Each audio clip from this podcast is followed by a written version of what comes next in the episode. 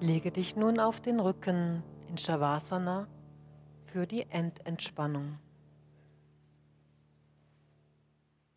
Die Beine sind wieder hüftbreit geöffnet, die Füße fallen locker nach außen.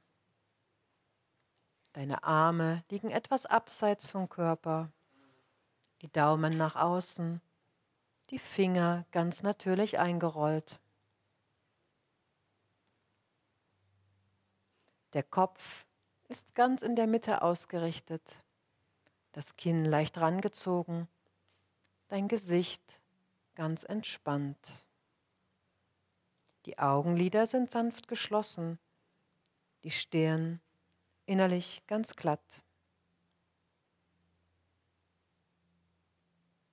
Gehe jetzt mit deinem Bewusstsein in die Füße, in die Fersen.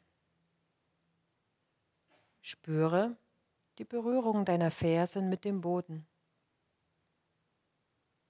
Nimm ganz bewusst den Kontakt deiner Fersen mit der Erde wahr.